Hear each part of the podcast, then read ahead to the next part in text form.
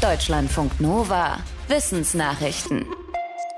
Wer es sich leisten kann, fliegt ins All. Das ist ein neuer Trend bei Superreichen. Aber dieser wachsende Weltraumtourismus könnte ein weiteres Problem für uns hier auf der Erde werden. Forschende aus den USA und England haben sich angeschaut, welche Folgen die Raketenflüge aus dem Jahr 2019 auf das Klima hatten. In einem 3D-Modell. Dabei stellten sie fest, dass Raketen extrem schädliche Rußpartikel ausstoßen. Sie sind fast 500 Mal effizienter darin, Wärme in der Atmosphäre zu halten als CO2-Emissionen anderer Transportmittel wie Autos oder Flugzeuge.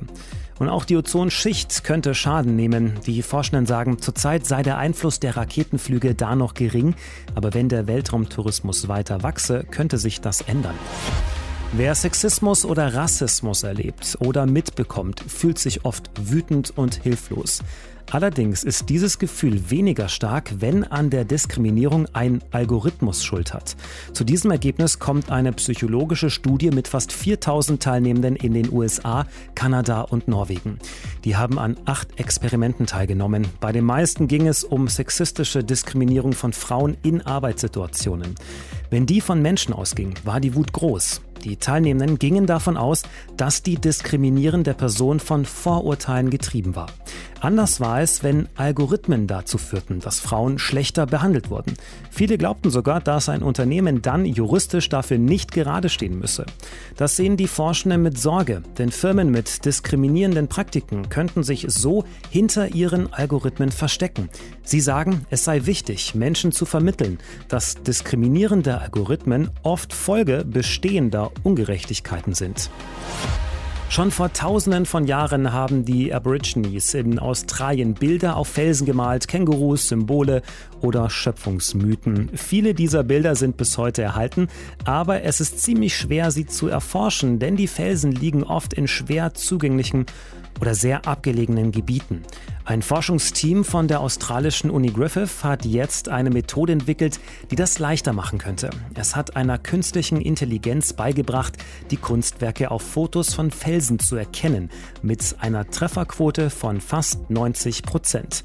Damit könnten Forschende gezielt an einen Standort fahren, an dem die KI potenziell Felsmalereien identifiziert hat. Sie überlegen auch gerade eine App zu entwickeln, in die Touristen Fotos von Felsformationen laden können, die dann wiederum von der künstlichen Intelligenz auf Aborigine-Kunst untersucht wird. Der Stammbaum der Menschen muss wohl korrigiert werden. Vormenschen der Gattung Australopithecus gab es im südlichen Afrika möglicherweise doch schon früher als in Ostafrika oder zumindest gleichzeitig. Forschende aus den USA haben berühmte Fossilien aus einer Höhle in Südafrika neu datiert. Um deren Alter wird seit langem gerätselt. Die Datierung ist besonders schwer, weil die Höhle zum Teil eingebrochen war und Fundstücke deshalb durcheinander geraten waren. Nach den neuen Erkenntnissen sind diese Knochen wohl fast dreieinhalb Millionen Jahre alt, etwa eine Million Jahre älter als bisher gedacht. Und damit wären sie sogar etwas älter als Lucy. Fossilien dieser Australopithecus-Frau waren in Äthiopien entdeckt worden. Im Kern geht es um die Frage, wo nun genau die Wiege der Menschheit liegt. Die Untersuchung stützt aus Sicht der Forschenden die These, dass die Gattung Homo, die später auftauchte, ihre direkten Vorfahren doch in Südafrika hatte und nicht in Ostafrika. In der Europäischen Union erkranken jedes Jahr rund 2,7 Millionen Menschen an Krebs. Zum ersten Mal hat die Europäische Umweltagentur jetzt den Zusammenhang zwischen Krebs und unserer Umgebung untersucht. Ihr Bericht zeigt, etwa 10 Prozent der Krebserkrankungen werden von Schadstoffen und anderen Umwelteinflüssen verursacht. Zum Beispiel steigert Luftverschmutzung besonders das Risiko für Lungenkrebs, ebenso wie Passivrauchen. Die natürliche UV-Strahlung könnte dem Bericht zufolge für 4 Prozent aller Krebserkrankungen verantwortlich sein, vor allem von Hautkrebs. Auch bestimmte Chemikalien, die an Arbeitsplätzen verwendet werden, tragen wohl zur Entstehung von Krebs bei. Asbest sei für den Großteil der arbeitsbedingten Lungenkrebsfälle verantwortlich. Eine gute Nachricht gibt es aber auch. Viele der Krebserkrankungen ließen sich verhindern, wenn man die Schadstoffe reduziert oder sein Verhalten ändert. Bei Videospielen bewegen wir uns mehr oder weniger geschickt durch virtuelle Welten.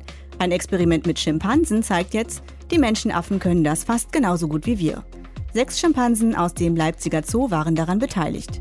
Über einen Touchscreen-Monitor steuerten sie ihr virtuelles Ich durch eine Landschaft. Ziel des Spiels war es, virtuelle Früchte, also Futter zu finden. Ergebnis des Versuchs?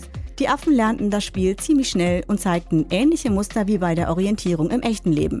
Zum Beispiel nutzten sie bestimmte Objekte wie Bäume oder Steine als Orientierungsmarken. Die suchten sie auch in der virtuellen Umgebung gezielt, wenn sie nicht von Anfang an zu sehen waren. Und die Tiere fanden das virtuelle Obst meist selbst dann, wenn es versteckt war und sie durch Bildschirmbefehle die Perspektive wechseln mussten, um es sehen zu können. Deutschlandfunk Nova